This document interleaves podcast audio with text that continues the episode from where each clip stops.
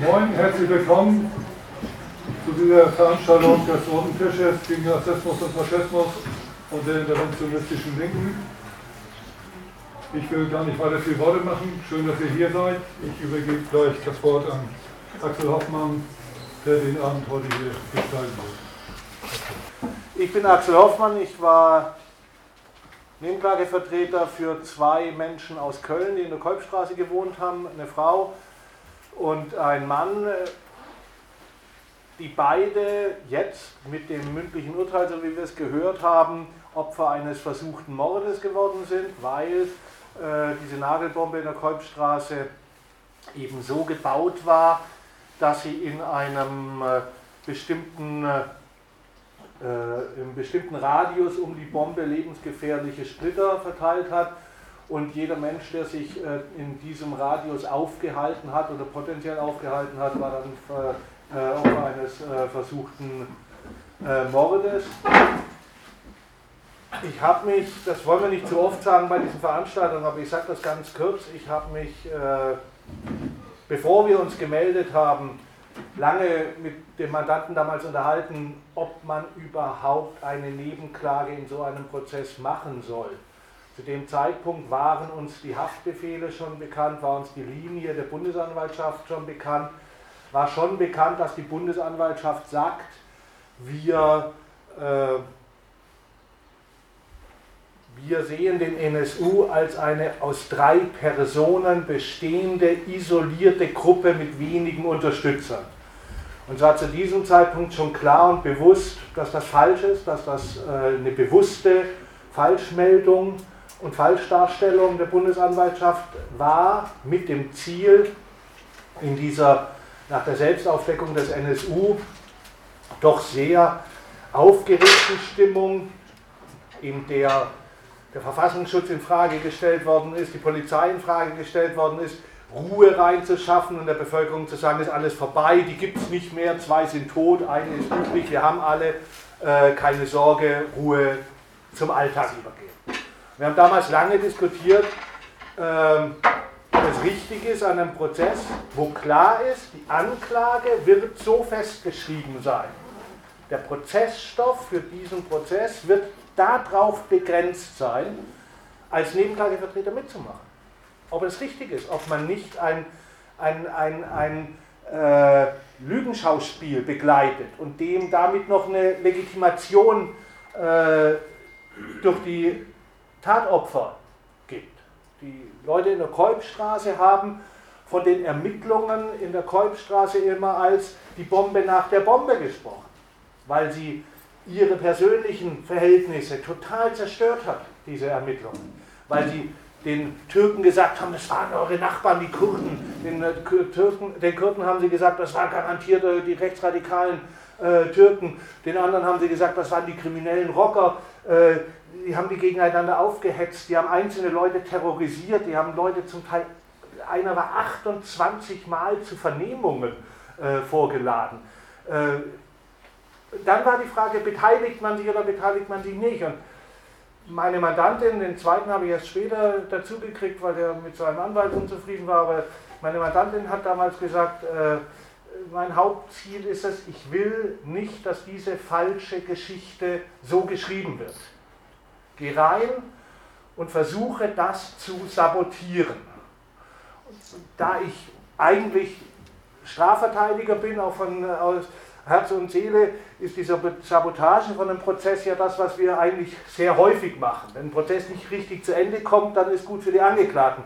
Insofern hat mir das sehr viel besser gefallen als die Vorstellung als Nebenkläger äh, neben der Staatsanwaltschaft eine 129a-Verurteilung einfach zu machen, die dann ruhig ist, wenn die, drei Leute, wenn die Leute da verurteilt werden. Wir haben das gemacht bis an die Grenzen dessen, was prozessual möglich war und an, äh, an, die Grenzen dessen, was in der Öffentlichkeit zu vermitteln war. Und ich glaube, das vorneweg, ich glaube, dass das erfolgreich war, nicht allein, weil wir als Nebenklägervertreter da irgendwas gemacht haben, sondern weil tatsächlich die Öffentlichkeit, Veranstaltungen, Demonstrationen, das Interesse ganz vieler Menschen, Journalisten, NSU-Watch im Prozess, die Nebenklage, diese fünf Jahre Prozess genutzt haben und auch Geschichte geschrieben haben. Und ich erlebe es jetzt, ich mache ziemlich viele Veranstaltungen, bin morgen Abend in Nürnberg, ich erlebe es jetzt, dass nicht nur in Antifa-Kreisen, sondern auch in den breiteren Kreisen die Erkenntnis, dass es keine isolierte Gruppe von drei Personen war, sondern dass das ein Netzwerk war. Ein Netzwerk, was es weiterhin gibt in anderen Teilen. Die ist relativ weit verbreitet. Und damit haben wir das Ziel, was meine Mandantinnen und andere hatten, eigentlich auch ein Stück weit erreicht. Und deswegen waren es keine verschwendeten fünf mhm. Jahre, sondern es waren gute fünf Jahre. Damit was zu machen, sind die nächsten Schritte. Wir machen jetzt diese Abschlussveranstaltungen und ich finde es ganz schön, dass ich meine Veranstaltung machen kann, die nicht nur am Prozess sich orientiert. Ich werde jetzt ungefähr eine Stunde lang einen Vortrag halten. Ähm, ich werde versuchen, mal darzustellen, am Beispiel André Emminger, solange die Revision läuft und äh, das alles ist, kann man ja André Emminger mit Namen und mit Bild und so weiter auch noch zeigen. Sollte es tatsächlich so sein, dass diese relativ geringe Strafe, die er jetzt gekriegt hat, rechtskräftig ist und die Revision der Bundesanwaltschaft gar nicht durchgeführt werden, was ich ja glaube, dann werden wir irgendwann auch nicht mehr in dieser Form über ihn berichten können. Außer er macht jetzt einen Haufen Scheiß, was zu erwarten ist, weil er treibt sich weiterhin in Nazi-Kreisen rum. Aber deswegen kann man das mal nutzen, weil ich es wichtig finde zu erkennen, das ist immer so weit weg. Da sind ein paar, sind fünf Angeklagte, da war der NSU, drei Leute, man sieht mal ein Bild, man sieht mal das. Und die Überlegung, was ist das für eine soziale und politische Szene, in der diese Leute groß geworden sind, zu dem geworden sind, was sie gemacht haben, die fällt oftmals hinten runter.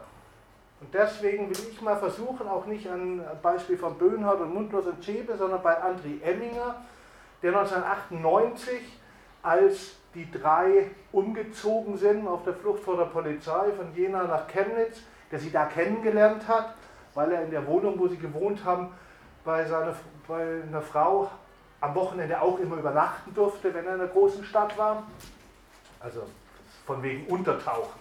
Er hat sie kennengelernt, weil er da auch übernachten durfte, äh, weil er vom, äh, vom Dorf kam und hat sie dann nicht verlassen bis, äh, äh bis zum Tod der drei 2011, wo er an dem Tag, äh, äh, zum Tod der zwei Uwes, wo er an dem Tag ja Beate Zschäpe noch rumgefahren hat, als sie dann sich auf ihre Pseudoflucht äh, per Zug begangen hat. Also hat tatsächlich von 1998, irgendwann Januar, Februar, ganz klar ist das nicht, bis äh, November 2011 die begleitet, ganz eng begleitet und unterstützt. Zunächst mal eines, wenn ich hier was zeige, das soll gar nicht das begleiten, was ich hier mache, sondern äh, soll vielleicht ein bisschen irritieren. Ich komme dann immer mal wieder auf ein paar Bilder, die ich hier zeigen werde, äh, zurück. Äh, das hat nichts damit zu tun, was ich jeweils erzähle, sondern nur im übertragenen Sinne. Zum Urteil ist schon einiges gesagt worden. Ich will jetzt nur etwas zum Urteil gegen André Emminger sagen. Ich bin bei vielen Veranstaltungen durch die Gegend gefahren, habe immer gesagt, André Emminger ist angeklagt wegen Beihilfe zum Mord für einen Anschlag in Köln in der Propsteigasse. Das war eine Bombe, versteckt in so einer Metallstollendose, die in einem Korb in einem kleinen Laden liegen gelassen worden ist. Der Laden ist betrieben worden von einer iranischstämmigen Familie. War von außen aber nicht so zu erkennen. Das war früher ein deutscher Gemüseladen und so sah der von außen noch aus. Äh, sodass man eigentlich denkt, also für eine Planung von, äh, von Chemnitz oder von Zwickau aus auf diesen Laden zu kommen, ist nicht richtig vorstellbar. Die haben äh, diese Dose in einem Einkaufskorb da einfach stehen lassen, haben gesagt, die hätten kein Geld, sie würden gleich wiederkommen und dann stand der Korb. Die Familie hat immer gedacht, die holen die die Tage wieder ab. Und dann hat das kleine Mädchen mal nachgeschaut, was in dieser Blechdose drin ist und dann ist die Bombe hochgegangen. Äh, das kleine Mädchen war schwer verletzt, heute eine wir haben sie erlebt als Zeugin, eine fantastische junge Frau, die zwar Verbrennungen in der Haut, im Gesicht davon nachgetragen hat und etliche Verletzungen, aber sehr, sehr stark war, eine der beeindruckendsten Zeugenaussagen in diesem Prozess für mich persönlich. Äh, es war ja in diesem Selbstbekennungsvideo, war ihr Name angesprochen und wurde gesagt, jetzt wissen, weiß auch sie, dass hier in Deutschland nicht erwünscht ist. Und sie stand im Prozess und schaute auch die Angeklagten an und sagte, und ihr werdet nicht erfolgreich sein. Ich komme von hier, ich bleibe hier, ich lasse mich nicht vertreiben. Was denkt ihr? Ich habe jetzt meine Ausbildung als Ärztin gemacht. Ich werde hier arbeiten. Für euch ist kein Platz. Das war einer der stärksten Momente in diesem Prozess für mich persönlich. Aber die Perfidie dieses Anschlages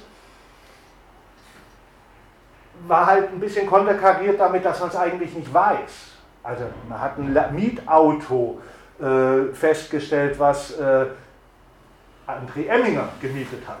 Deswegen die Anklage Beihilfe zum Morden. Aber sonst wusste man nichts. Ich habe immer bei den Veranstaltungen gesagt, dafür wird er freigesprochen werden. Das wird nicht ausreichen für eine Beihilfe. Er war dann angeklagt, weil er eine äh, Bahncard äh, beschafft hat äh, auf seinen Namen und auf den Namen von seiner Frau Susanne Emminger, die ja auch nur beschuldigt ist, nie angeklagt werden wird. Äh, die sie dem äh, Trio mit den ihren Fotos zur Verfügung gestellt hat. Ähm, es gab noch zwei weitere äh, Autoanmietungen, wo die Autos verwendet unter seinem Namen, wo die Autos verwendet worden sind für Banküberfälle. Ich habe immer gesagt, ich gehe davon aus, er wird wegen Unterstützung einer terroristischen Vereinigung und wegen Beihilfe zu zweimal, war angeklagt als zweimal Beihilfe zum Raub ich habe gesagt, da ist eine Waffe eingesetzt worden, es muss bei zum bewaffneten Raub sein. Die Bundesanwaltschaft hat das in ihrem Plädoyer auch äh, so beantragt. Ich war dann auch ein bisschen verwirrt, als André Emminger hm, etwa ein Jahr vor dem Urteil in Untersuchungshaft genommen worden ist, nämlich nach dem äh, Plädoyer der Bundesanwaltschaft, die für ihn zehn Jahre gefordert haben. Ähm, und der Senat hat ja und ich meine, da gab es keine Beweisaufnahme mehr damit, wir waren im Plädoyer, hat diesen Haftbefehl erlassen, hat gesagt, ja, äh, es besteht ein dringender Tatverdacht für Beihilfe, äh, eines, Beihilfe zum versuchten Mord. Es steht, besteht ein dringender Tatverdacht äh, für, die, für äh, Beihilfe zum bewaffneten Raub. Hat ihn eingesperrt und hat dann im Urteil gesagt, nö, nö, ist alles nicht so. Äh, Frau Zschäpe hat uns ja gesagt, der wusste erst viel später, dass die Banküberfälle machen. Wer wusste der nicht? Das glauben wir ihr. Deswegen ist es nur eine einfache Unterstützung einer terroristischen Vereinigung. Äh, dafür kriegt er eine niedrige Strafe, äh, zweieinhalb Jahre. Ist, äh, das war tatsächlich absurd, weil dann war es Freiheitsberaubung, was sie vorher gemacht haben. Also äh, das ist äh, absurd. Die haben den äh, zig Monate in Untersuchungshaft sitzen lassen, obwohl keine, obwohl keine Beweisaufnahme mehr gelaufen ist. Ähm, ich gehe davon aus, und das vielleicht zum Urteil dann auch am Schluss, ich gehe davon aus, dass dem Gericht etwas klar geworden ist, nach dem Plädoyer, also deutlich nach dem Plädoyer der Bundesanwaltschaft und nachdem sie Emminger in Untersuchungshaft genommen hat. Der Bundesanwalt, Weingarten war das, also nicht der Chef der drei, die da saßen, hatte gesagt, ja, Emminger wäre sozusagen sowas wie das vierte Mitglied gewesen. Und ich meine, das hätte die gesamte Konstruktion der Bundesanwaltschaft auf den Kopf gestellt. Ich weiß nicht, warum Weingarten das gesagt hat. Äh, ich habe keine Ahnung. Aber das hätte die gesamte Anklageschrift ad absurdum geführt. Weil dann wären es halt nicht nur isolierte drei gewesen. Dann wäre es André Emminger gewesen als Nummer vier. Dann wäre es seine Frau gewesen als Nummer fünf und dann wären wir bei mehr gewesen. Und die Besonderheit auch der Untersuchungshaft, die hier war, war ja, dass gesagt worden ist, es gibt keine terroristische Vereinigung mehr. Es gab ja keine Sonderhaftbedingungen für die, wie in anderen 129a-Verfahren. Die gab es nicht, weil es gibt keine Vereinigung mehr. Und dem Gericht muss klar geworden sein, dass wenn sie dem folgen, dass sie im Grunde genommen vollständig unsere Argumentation unterstützen und die Argumentation der Bundesanwaltschaft äh, beerdigen.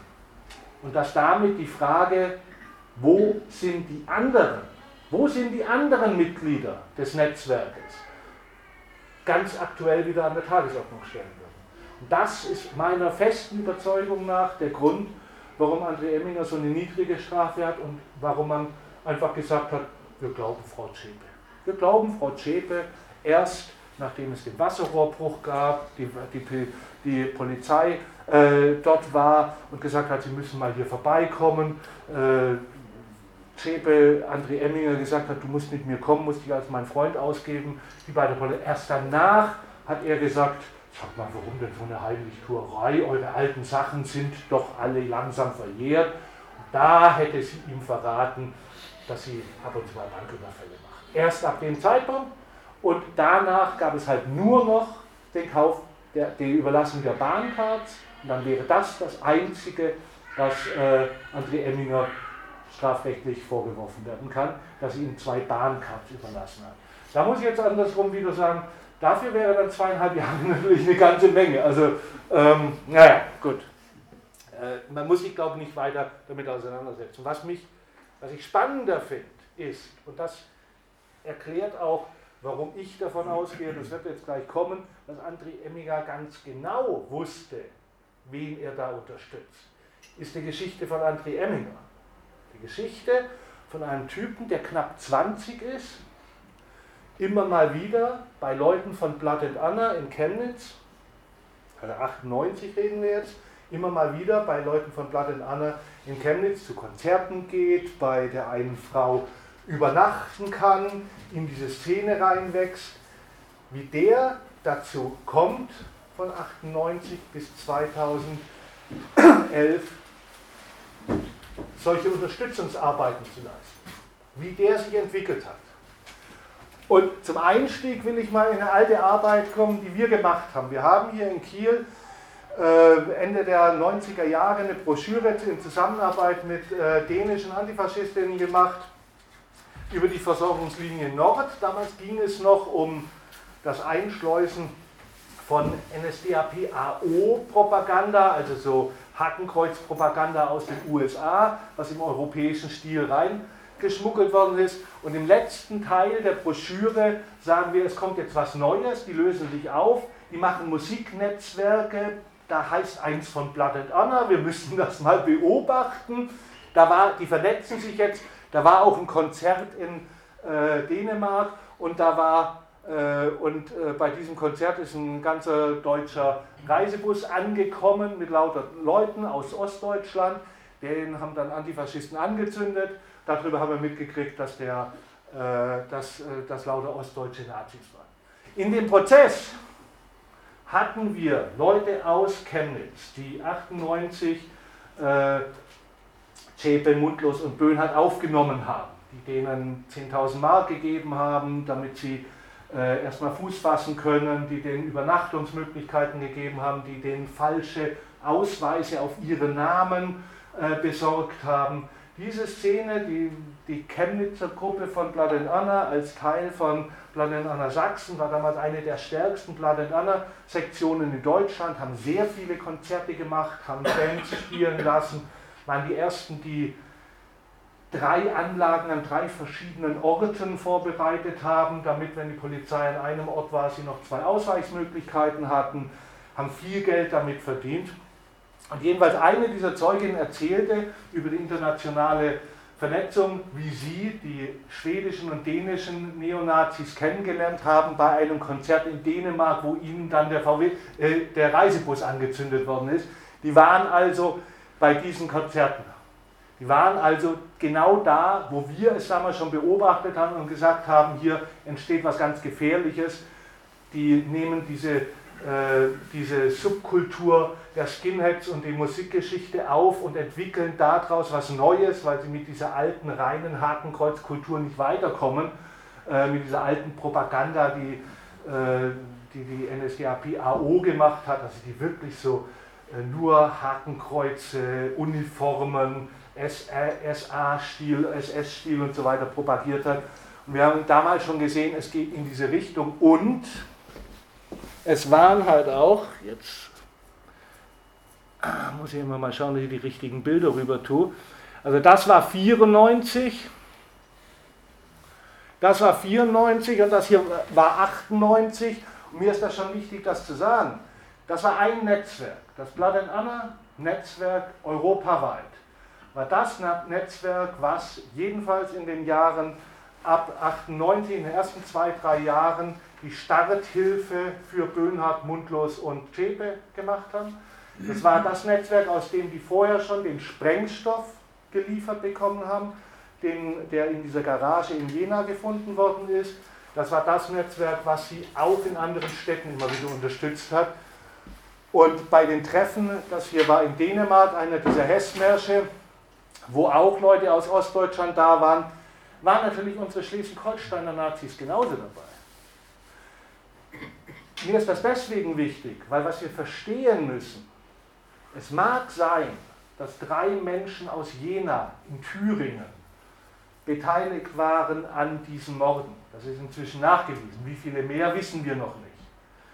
Es mag sein, dass dieses Netzwerk seinen Kern in Thüringen und in Sachsen, in Chemnitz hatte. Aber diese Organisation gab es überall in Deutschland. Und unsere Leute hier, unsere Nazis aus Kiel, Neumünster und so weiter, waren da genauso drin verwoben, waren an den zentralen Stellen genauso. Und eine meiner Thesen ist, weil diese Netzwerke gibt es ja weiter, die Ideologie des bewaffneten Kampfes, die Ideologie des Kampfes gegen die Überfremdung, gegen den Volkstod, die ja zwischen weit in AfD und CDU auch reingeht, das ist die Ideologie, die den Mord rechtfertigt. Das ist die Ideologie, die einzige Ideologie, die den Anschlägen des, NSU einen Sinn geben kann, nämlich bei Migrantinnen und Migranten so eine Angst und Unsicherheit hervorzuheben, dass sie sich hier nicht wohlfühlen, dass sie das Gefühl haben, das ist nicht meine Gesellschaft und deswegen gehen. Und diese Ideologie und diese Kameradschaften haben wir halt genauso in Schleswig-Holstein. Wir wissen nicht, ob es direkte Verknüpfungen gab. Also es waren mal, äh, es gab Bekanntschaften, es war einer der Angeklagten, Gerlach war mal in Neumünster im äh, Club äh, 88 beim Konzert, aber das will ich jetzt nicht überbewerten. Aber die Ideologie ist genau dieselbe und die Zufälligkeit oder Nicht-Zufälligkeit, ob das in Morde wie beim NSU endet oder nicht, das ist keine politische Frage, sondern eher eine Frage des Zufalles, äh, der persönlichen äh, Vorgaben, die man mitbringt, äh, der Dynamik, die in einer Gegend äh, passiert. Hamburger Sturm, ihr müsst das nicht lesen, es ist so ein bisschen bebildert, dass man sich vorstellen kann. Der Hamburger Sturm war eine Zeitschrift, die ich sage das mal so, die, heute würden Sie sagen, die freie Kameradschaft Hamburg unter Thomas Wulff, unter den Leuten, die bis heute eigentlich in Hamburg Nazi-Arbeit machen und die das schon seit den 70er Jahren machen, eine ganz entscheidende Zeitung war, die ideologiebildend in der Nazi-Szene gewirkt hat. Der Hamburger Sturm hat im Jahr 99, im Jahr 99 dieses Interview äh, abgedruckt, ein Interview aus dem Untergrund mit einer nationalrevolutionären Zelle. Äh, das ist eine, das Interview stellt sich dar, Leute, die erklären, warum sie bewaffneten, äh, bewaffneten Kampf und Anschläge durchführen im Untergrund. Ähm, genau das Modell, ich würde jetzt nicht sagen Blaupause, halt die Idee des bewaffneten Kampfes war schon 1999 präsent. War 99, war schon in den 70er Jahren, aber in 99 ganz äußerst präsent und ist diskutiert worden in den Szenen. Diese Zeitschrift Hamburger Sturm haben wir auch bei den Angeklagten und in ihrem Umfeld in Thüringen gefunden. Das war etwas, was diskutiert worden ist. Das war eine der Gesichtspunkte, die, äh, die das war eine der Diskussionsstoffe, äh, die die äh, Kameradschaft Jena, aus der der NSU entstanden ist, als Grundlage Hand, ihres Handelns, ihrer Diskussionen benutzt hat.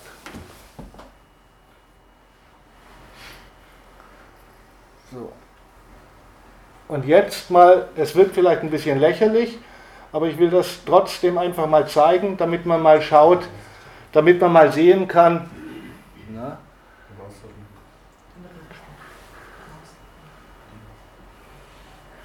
damit man mal sehen kann, was das eigentlich für Leute waren, was das eigentlich für eine Szene war, äh, in der sich jemand wie Emminger, äh, jemand wie André Emminger, jemand wie äh, Mundlos und Zschäpe bewegt haben. So, jetzt gehen wir mal Vollbildmodus. So. Das mag jetzt ein bisschen verharmlosend wirken. Was ich mal machen will, ist zu zeigen, das sind alles Bilder, die sind bei einem V-Mann in Chemnitz äh, bei den Hausdurchsuchungen gefunden worden. Der V-Mann war derjenige, der die Unterbringung von Zschäpe, Mundlos und Böhnhardt organisiert hat. Die Unterbringung, bei der auch, bei der auch äh, André Emminger die kennengelernt hat, der organisiert hat, dass sie erst mal Geld kriegten, dass sie die Pässe kriegten. Der war V-Mann, hat das Ganze auch äh, allerdings nicht der Verfassungsschutz, sondern nach unserer Kenntnis des Landeskriminalamts, hat das gemeldet und das waren quasi seine Erinnerungen, seine Fotoerinnerungen aus dieser Zeit. Also, man geht Fußball spielen.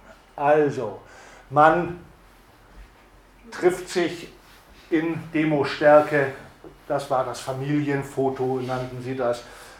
So sind sie dann halt auch auf Demonstrationen gegangen. Das war, ich würde mal schon sagen, schon ein bisschen beeindruckend, wenn man die getroffen hätte. Das war, ja, das war dann so Freizeitgestaltung. Das war der dicke Herr in der Mitte, ist der Sänger von Poison Heads, so einer relativ bekannten Band. Das war also bei einem, äh, in der Umgebung von einem Konzert.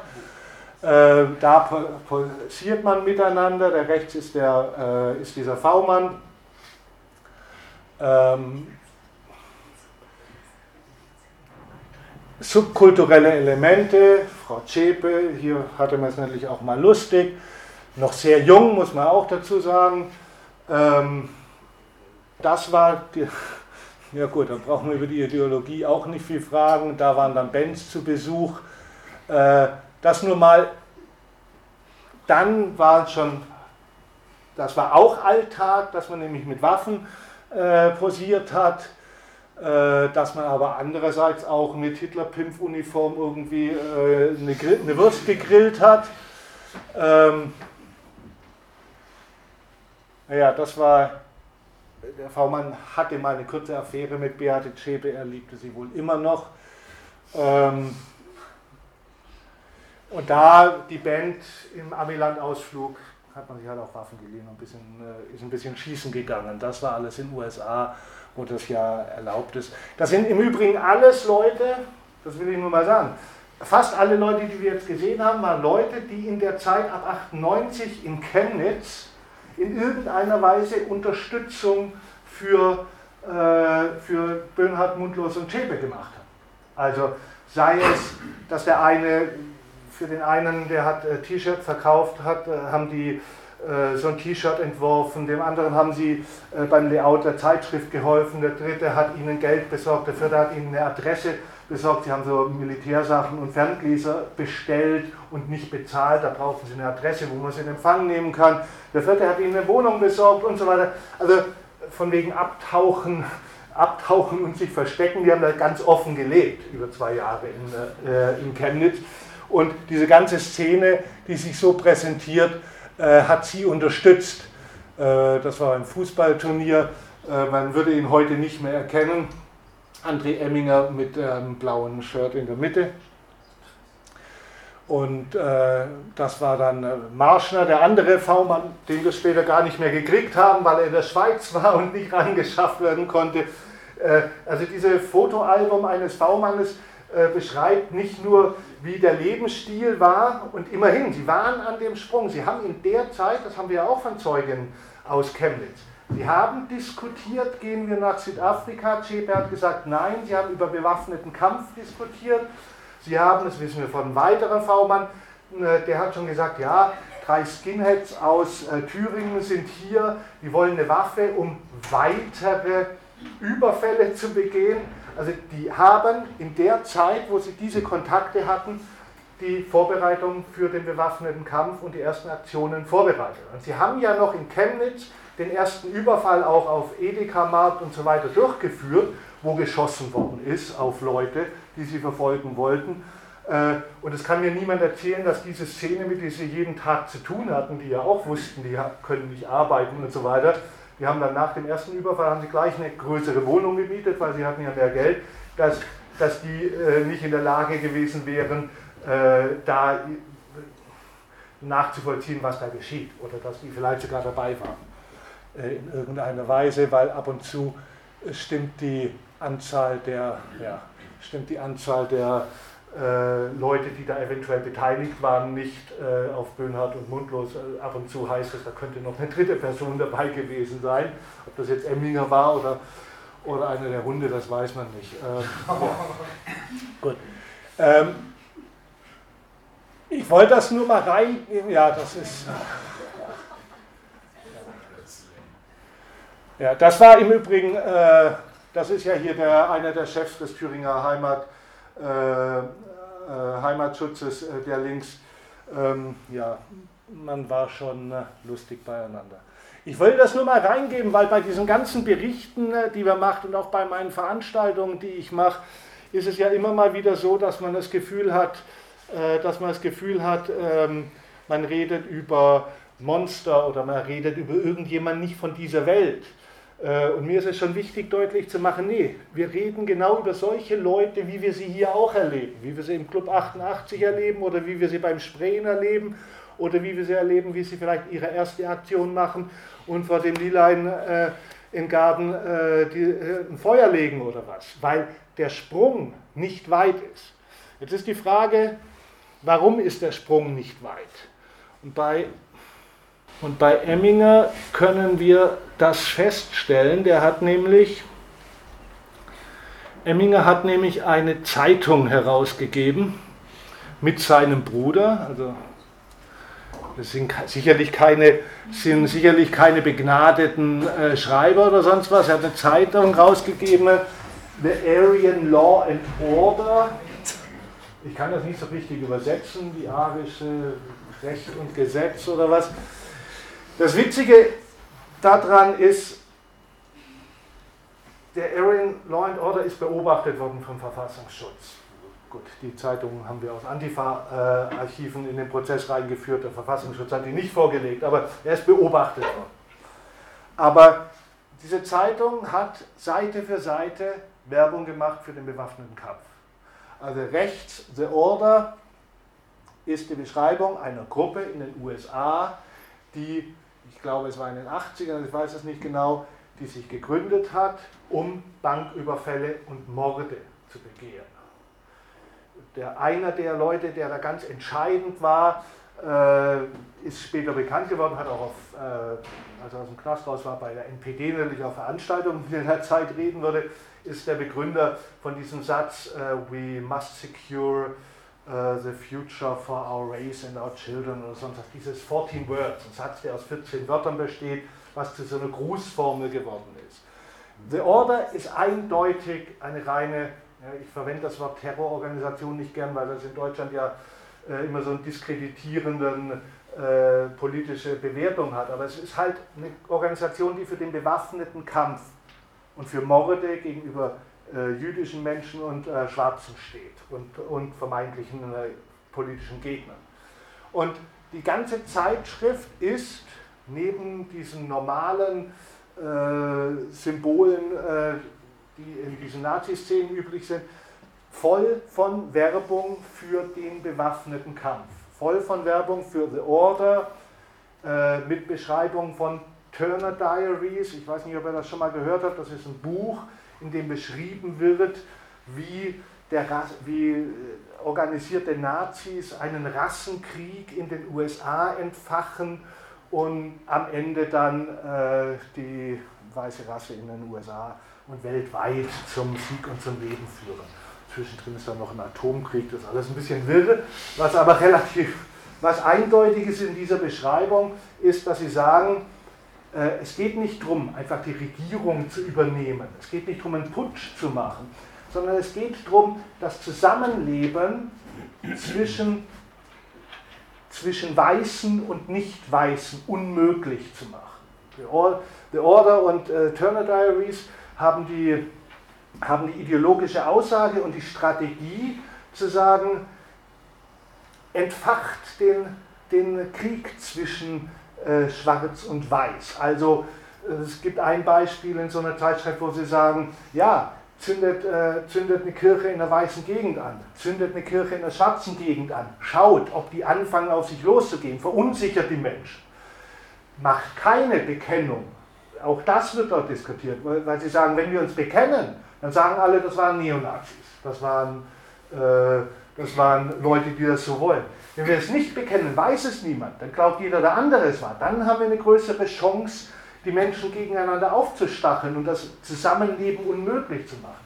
Das ist die The Theorie, die seit den frühen 80er Jahren in den USA sich herausgebildet war, hat und die quasi von diesen Gruppen zurückgeholt worden ist äh, ins Heimatland des äh, Naziterrors, äh, die, so, die sie hier subkulturell verbrämt mit diesem Musikstil äh, unter die Leute gebracht haben. Dieses Heft ist nicht einmal sichergestellt beschlagnahmt, also es gibt mehrere Ausgaben davon. Äh, es gab keinerlei Versuch, die sicherzustellen, zu beschlagnahmen, äh, da irgendeine Strafverfolgung durchzuführen oder sonst was. Es gab auch bei Blood and Honor, Blood and Honor ist ja verboten worden, Anfang der 2000er, aber ausschließlich wegen Propaganda. Niemals wegen, was wir da gesehen haben, Gewalttätigkeiten, die sie begangen haben, wegen der Gefahr von, äh, von äh, Terroranschlägen oder sonst was. Immer nur, nur verboten worden, weil gesagt worden ist, die machen verfassungsfeindliche Propaganda. Äh, das Thema Gewalt taucht in der gesamten Verbotsverfügung nicht auf. Solche Hefte konnten, ich meine, wir reden ja über eine Gegend, die nicht so richtig dicht äh, besiedelt ist, äh, wo dieses Aryan Law and Order äh, entstanden ist, alles so ein bisschen nördlich von Zwickau. Äh, da wusste, also da wohnen nicht so viele Leute, da wusste schon jeder, äh, wer diese weiße Bruderschaft Erzgebirge ist und wer da dahinter steckt und wer die Konzerte macht. Da hätte man schon was machen können. Es gab keinerlei Versuch. Also äh, wir sind dem da nachgegangen im Verfahren. Es sind ja sehr, sehr viele alte Akten reingekommen. Es gab keinerlei Versuch, äh, dagegen vorzugehen. Und ich will mal von vorne gehen, Inhaltsverzeichnis, Impressum. Moment.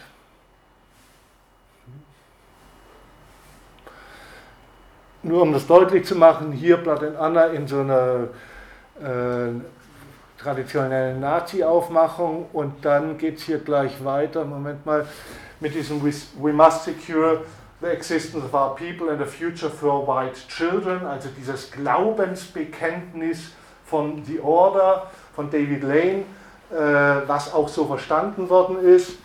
Ähm, die 14 Words sind der heilige Schlachtruf unserer Sache und die einzige Entscheidung für jeden weißen Mann heutzutage. Also das äh, ist in nahezu äh, spiritueller Art und Weise immer wieder in diesem Heft zu finden und wird, wird hochbeschworen.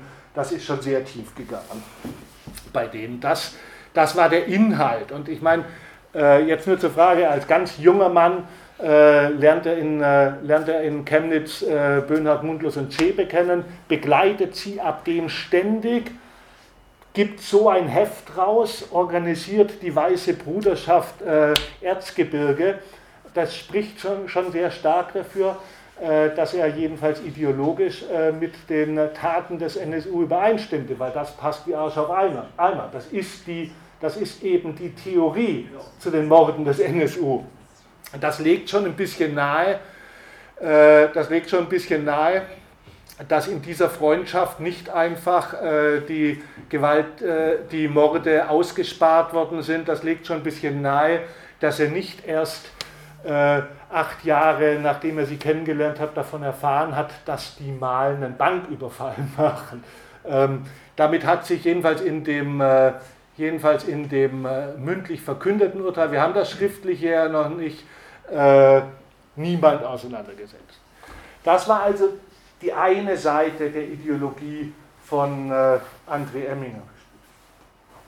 Das ist die eine Seite der Ideologie von André Emminger so eine ganz starke, ganz starke Anbindung, Glaube an äh, die Möglichkeit, man könnte äh, den heiligen Rassek, also Übersetzung ins Deutsche, den Heiligen Rassekrieg, den Racial Holy War, äh, auch in äh, Mitteleuropa äh, entwickeln. Man könnte äh, über, über Anschläge, über Morde, egal was, das schreiben sie auch regelmäßig. Es kommt nicht darauf an, ob das mit einer Schusswaffe oder mit einer Bombe gemacht wird. Hauptsache, äh, es wird Unsicherheit bei Leuten äh, verübt. Deswegen ist es auch so einfach, ob sie jemanden zusammenschlagen, ob sie jemanden totprügeln äh, oder ob sie die Schusswaffe einsetzen. Das Ergebnis ist immer dasselbe, dass es eben, dass es eben, die, dass es eben in Deutschland, auf Deutschland bezogen ähm, Migranten, selbst wenn sie schon sehr, sehr lange da sind, und Deutsche auseinandertreibt. Und sie haben es ja lange genug gemacht, dass sie auch sehen konnten, äh, die Polizei lässt die Opfer noch im Stich. Auch das haben sie ja, der NSU hat ja äh, ein Zeitungsarchiv geführt, die haben das ja wahrgenommen. Sie machen sich in ihrem Video sogar darüber lustig. Äh, in einem Nazi, in einem Nazi äh, Musikversand ist ja auch dieses Buch äh, über Dönermorde, äh, diese, dieses Musikstück über äh, Dönerkiller äh, entstanden, wo sich darüber richtig lustig gemacht wird, was ja auch dafür spricht, dass das sehr viel bekannter war, die Existenz und die Tätigkeit der Gruppe, als wie es uns die Bundesanwaltschaft später verkaufen wollte. Also wenn das schon in der Form besungen würde.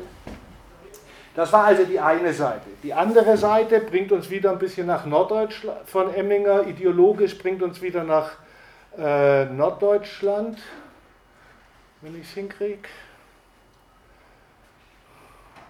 zu einem, da kann man ja jetzt inzwischen schon sagen, das ist ja ganz schön, äh, Gott sei Dank inzwischen verstorbenen Arschloch, äh, nämlich äh, Jürgen Rieger aus Hamburg. Äh, der wäre nicht nur Rechtsanwalt und, äh, und Vorsitzender von verschiedenen so religiös angehauchten Gruppen. Der hat diese, diese Deutschgläubigkeit ja sehr stark gemacht. Der hatte ja lange Zeit auch dieses äh, Schulungszentrum in Niedersachsen äh, und war sehr wichtig für die Nazi-Szene.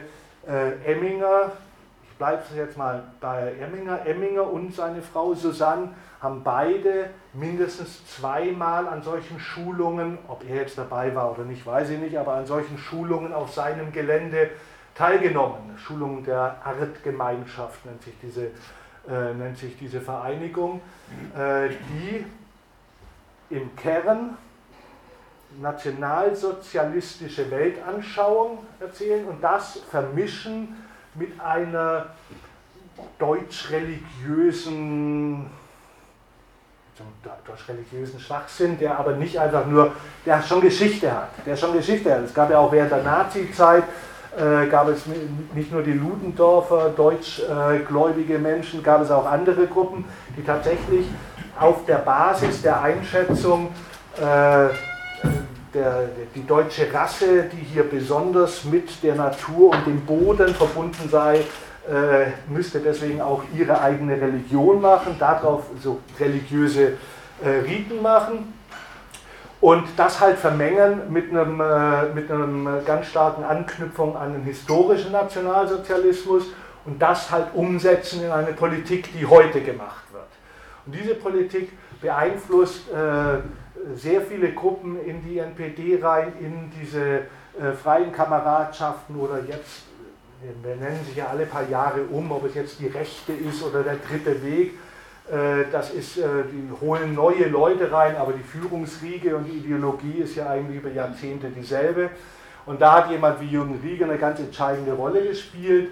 Äh, André Emminger und seine Frau haben äh, sehr stark sich angebunden an diese Ideologie, äh, haben mit diesen Runen Mist und so weiter und haben das, haben das aufgenommen, haben das sehr stark aufgenommen und vertiefen das auch ein bisschen, Moment, und vertieften das dann auch nach dem Tod von, äh,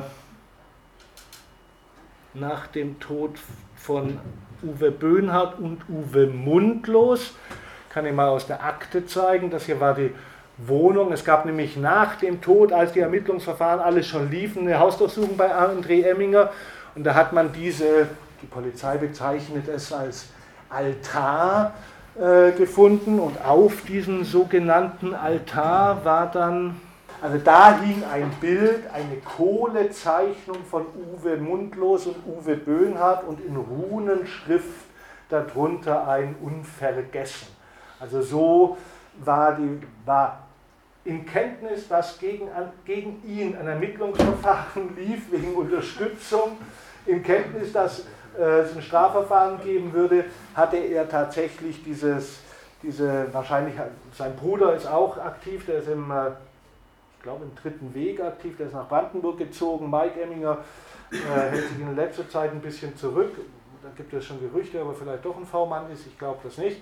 Ähm, äh, der ist Tätowierer in so einem Tattoo-Stil mit schwarzer Kohle, halt diese zwei Gesichter und äh, dann diese, dieses, äh, diese Runenschrift drunter. Das ist schon eine Huldigung, die geht über das, was man einem verstorbenen Freund äh, nachtrauen würde, hinaus. Das ist schon äh, eine Ikonisierung der beiden, äh, was auch passen würde. Die waren ja etwas älter als er, die haben ihn sicher zu dem gemacht. Ja, wenn man es denn gut findet, zu dem gemacht, was er heute ist. Also die haben sich schon miteinander entwickelt und es war auch eine, äh, das war auch eine parallele Entwicklung. Äh, André Emminger selbst als äh, Mensch ist äh, noch darüber hinaus, äh, verleiht er dem auch in dem in dieser Subkultur äh, üblichen Ausmaß nach außen in Geltung wie er glaubt. Er hat eine Tätowierung über den gesamten Bauch, auf der steht Die Jew Die, also stirbt, Jude stirbt. Und da sind dann noch verschiedene NS-Symbole auf anderen Körperteilen äh, aufgebracht.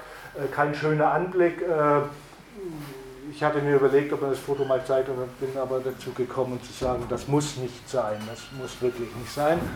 Ähm, er ist es hat sein Anwalt ja in der, es hat sein Anwalt ja im Plädoyer gesagt, André Emminger ist äh, hundertprozentig aus Leib und Seele Nationalsozialist. Äh, daraus hat er auch den ganzen Prozess über nie ein Geheimnis gemacht, so ist er geworden. Nationalsozialist eingebunden in die Kameradschaften, die es damals gab, mit der Ideologie, die in dieser Subkulturszene verbreitet worden ist des äh, heiligen Rassekrieges, des militanten Kampfes, äh, des militärischen Kampfes auch. Und hier, es ist also nicht der hier, sondern hier ein bisschen versteckt, äh, bei so einem Rockertreffen von Stahlpakt-Rockern, das war, das war ein paar Monate vor seiner Verhaftung, also es war im Jahr 2016 oder, oder 17 war das, da hat er sich ein bisschen bei den Stahlparkdruckern äh, rumgetrieben. Ob das noch weitergeht, werden wir in den nächsten Monaten sehen. Er wohnt da ja wieder und äh, ist auch schon wieder bei ersten Nazi-Konzerten aufgetaucht. Ähm, das fühlt er also aus. Ähm, das war eigentlich eine sehr, also ich würde sagen, äh, man kann schon sagen, die gesamte Nazi-Szene in Chemnitz war zum Zeitpunkt zwischen 1998 und 2011 äh, auf der Linie, äh, dass es einen militärischen Kampf gegen die Einwanderung geben muss, äh, dass das begleitet wird mit dieser Musikgeschichte, dem Verkauf von solchen Sachen, wo man sich auch ernähren kann. äh, dass die Organisation dieses Kampfes in kleinen Zellen, die unabhängig voneinander äh, agieren, aber als Netzwerk miteinander verbunden sind, funktionieren muss und dass man da, wo man unterstützen kann, unterstützt und nicht weiter fragt. Und so haben sie agiert. Und im Prozess tauchten sie auf und haben weiterhin so agiert. Also die haben offen das Gesicht an, Gericht angelogen. Sie haben ganz klar gesagt, natürlich sind sie noch so drauf, sie stecken keinen Millimeter politisch drin. Die haben nicht gesagt, nee, ich glaube nicht mehr daran. Die, die, sind ganz offen aufgetreten. Diese, diese Szene gibt es noch immer genau gleich. Was sich verändert hat, sind die Namen, unter denen sie äh, agieren. Und dazu muss man sagen, Schäpe, Mundlos, Böhnhardt kamen aus dem Thüringer Heimatschutz. Der Thüringer Heimatschutz hat freie Kameradschaften organisiert. Das Ganze war unter Leitung von äh, westdeutschen Nazis aus Hamburg aufgebaut, aber die haben in einem bestimmten System Kameradschaften in einzelnen Städten zueinander gebracht, damit man schnell mobilisieren konnte. Die 90er Jahre waren ja ganz wichtig für die Nazis, mit vielen Leuten auf der Straße zu sein, sich die Straße zurückzuholen. Das war der Thüringer Heimatschutz. André Emminger, der aus Chemnitz kam, wo man die Straße hatte, weil da gab es niemand anderen. In Chemnitz musste man sich nicht gegen Linke erwehren, weil da, da waren keine Linke in dem, in dem Fritz Hecker, also gab es schon in Chemnitz, aber nicht in einem starken Maße. In dem Fritz Hecker Viertel, ich habe mich mit Leuten unterhalten, äh, die damals in Chemnitz gewohnt haben, die haben gesagt, in diesem Hackerviertel war nichts, da waren nur Nazis. Da konntest du mal durchschleichen oder sonst was, da konntest du nichts machen, da hatten sie die Hoheit. Da haben sie mit ihrer, äh, mit ihrer Subkultur, mit ihrer Musik äh, angefangen, Läden aufzubauen, äh, Plattenvertrieb, äh, T-Shirt-Vertrieb, sonst was Vertrieb zu machen und tatsächlich auch äh, das zu machen, was wir heute sehen bei der AfD, dass sie einfach, äh, dass sie einfach Teil der Gesellschaft werden. Und zwar ohne einen Zentimeter zurückzustecken mit ihrer Ideologie. Ähm, and Anna gibt es inzwischen nicht mehr. Die Konzerte laufen natürlich weiter, unter anderem Namen. Teilweise zum Geschäfte machen, teilweise um die Politik zu vergleichen. Die freien Kameradschaften gibt es in dieser Art und Weise teilweise noch. Die NPD spielt eine weniger große Rolle. Was es gibt in der Gegend, ist nach wie vor ein Teil der Kameradschaften. Es gibt den dritten Weg, es gibt die Partei Die Rechte, äh, es äh, gibt äh, zum Teil AfD. Diese Netzwerke machen weiter. Wir sehen immer wieder Leute, die 98, 2000, 2005 im Umfeld von Böhnhardt, Mundlos und Schäpe und auch Emminger sich bewegt haben, die heute ganz, ganz stark aktiv waren, vor allem in dieser Nein zum Heim-Bewegung, in allen Mobilisierungen gegen Asylunterkünfte, wo es ja auch zahlreiche Brandanschläge und äh, Mordanschläge gab. Äh, diese Szene geht weiter.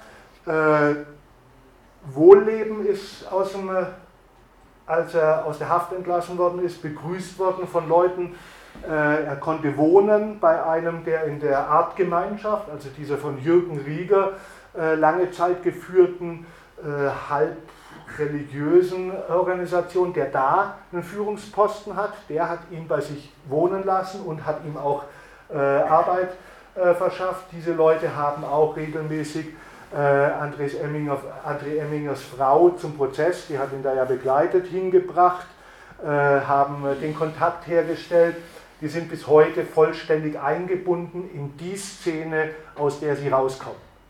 Da mögen die Gruppen heute anders heißen oder anders strukturiert sein. Es ist dieselbe Szene und genau in dieser Szene äh, arbeiten sie auch weiter und äh, äh, arbeiten sie auch weiter und äh, äh, werden sie weiterhin aktiv sein. Äh, diese Szene hat sich damit komme ich gleich zum Schluss mal, weil vielleicht ist das ja doch ganz spannend zum Diskutieren. Diese Szene hat sich von ihrer Ideologie her, ich würde nicht sagen verbreitern können, weil die hat so eine natürliche, die kann eine bestimmte Masse nicht überschreiten. Die werden eher, die haben sich eher, die, eher aufgeweitet, die sind nicht mehr so geschlossen. Also die, es gibt inzwischen in dem Rechtsrock halt nicht nur diesen klassischen äh, schlecht gespielten Punk äh, und Hardcore. Es gibt halt auch, äh, es gibt halt auch Versuche, irgendeinen nationalen Rap zu machen. Es gibt da alles Mögliche drumherum. Insbesondere ist aber was anderes passiert. Die ideologischen Grundannahmen, nämlich dass der Volkstod droht, dass das deutsche Volk ausstirbt, wenn die Einwanderung weitergeht. Ähm, als bei der AfD heißt das Bevölkerungsaustausch oder wie es auch immer genannt wird. Diese Positionen sind heute in einer Art und Weise in einer breiteren Schicht der Bevölkerung anerkannt, wie es eben zur Zeit, äh, in der der äh, NSU entstanden ist, nicht. Also das gab es versteckt, auch in der CDU natürlich, es gab immer irgendwelche Blut- und Boden-CDUler aber dass es so massiv und offen und ohne Scheu propagiert wird, wie es heute äh, zwischen NPD und AfD propagiert wird. Der gesamte Höckeflügel stellt sich ja ganz offensichtlich hin und sagt und bekennt sich zu dieser Blut- und Bodenideologie, zu dieser, äh, zu dieser, das deutsche Volk ist in Gefahr, zu dieser biologistischen Rassenanschauung. Ähm, das ist heute weiter verbreitet, als es äh, in den Jahren 98, 99 oder 2000 war. Das hat, äh, kann offener ausgesprochen werden, es ist weniger tabuisiert solche Thesen zu vertreten. Insofern ist es den, wirklich den Hardcore-Nazis, die ansonsten gesellschaftlich keine besondere äh, Rolle spielen, tatsächlich gelungen, eines ihrer zentralen ideologischen äh, Merkmale äh, deutlich breiter in der Gesellschaft zu verankern, äh, als sie es jemals vorher mit vielen Leuten auf der Straße hingekriegt hätten. Das ist nicht nur ihr Verdienst, das ist halt auch ein Verdienst, das ist halt auch ein Ergebnis dessen, dass von diesem Bereich rechte CDU auf einmal so eine, in die AfD rein so eine ganz aggressive Dynamik entstanden ist. Aber diese Position ist stärker denn je und diese Position ist der Kern, der sie alle verbindet. Diese, diese Position, es gäbe eine deutsche Rasse, die durch Einwanderung kaputt geht und die biologistisch uns alle zusammenhält und die man verteidigen muss, das ist das, was der Kit ist zwischen Hardcore-militanten Nazis und rechten CDU-Lern und allem, was dazwischen ist. Das ist das, was sie in der Ideologie verbindet.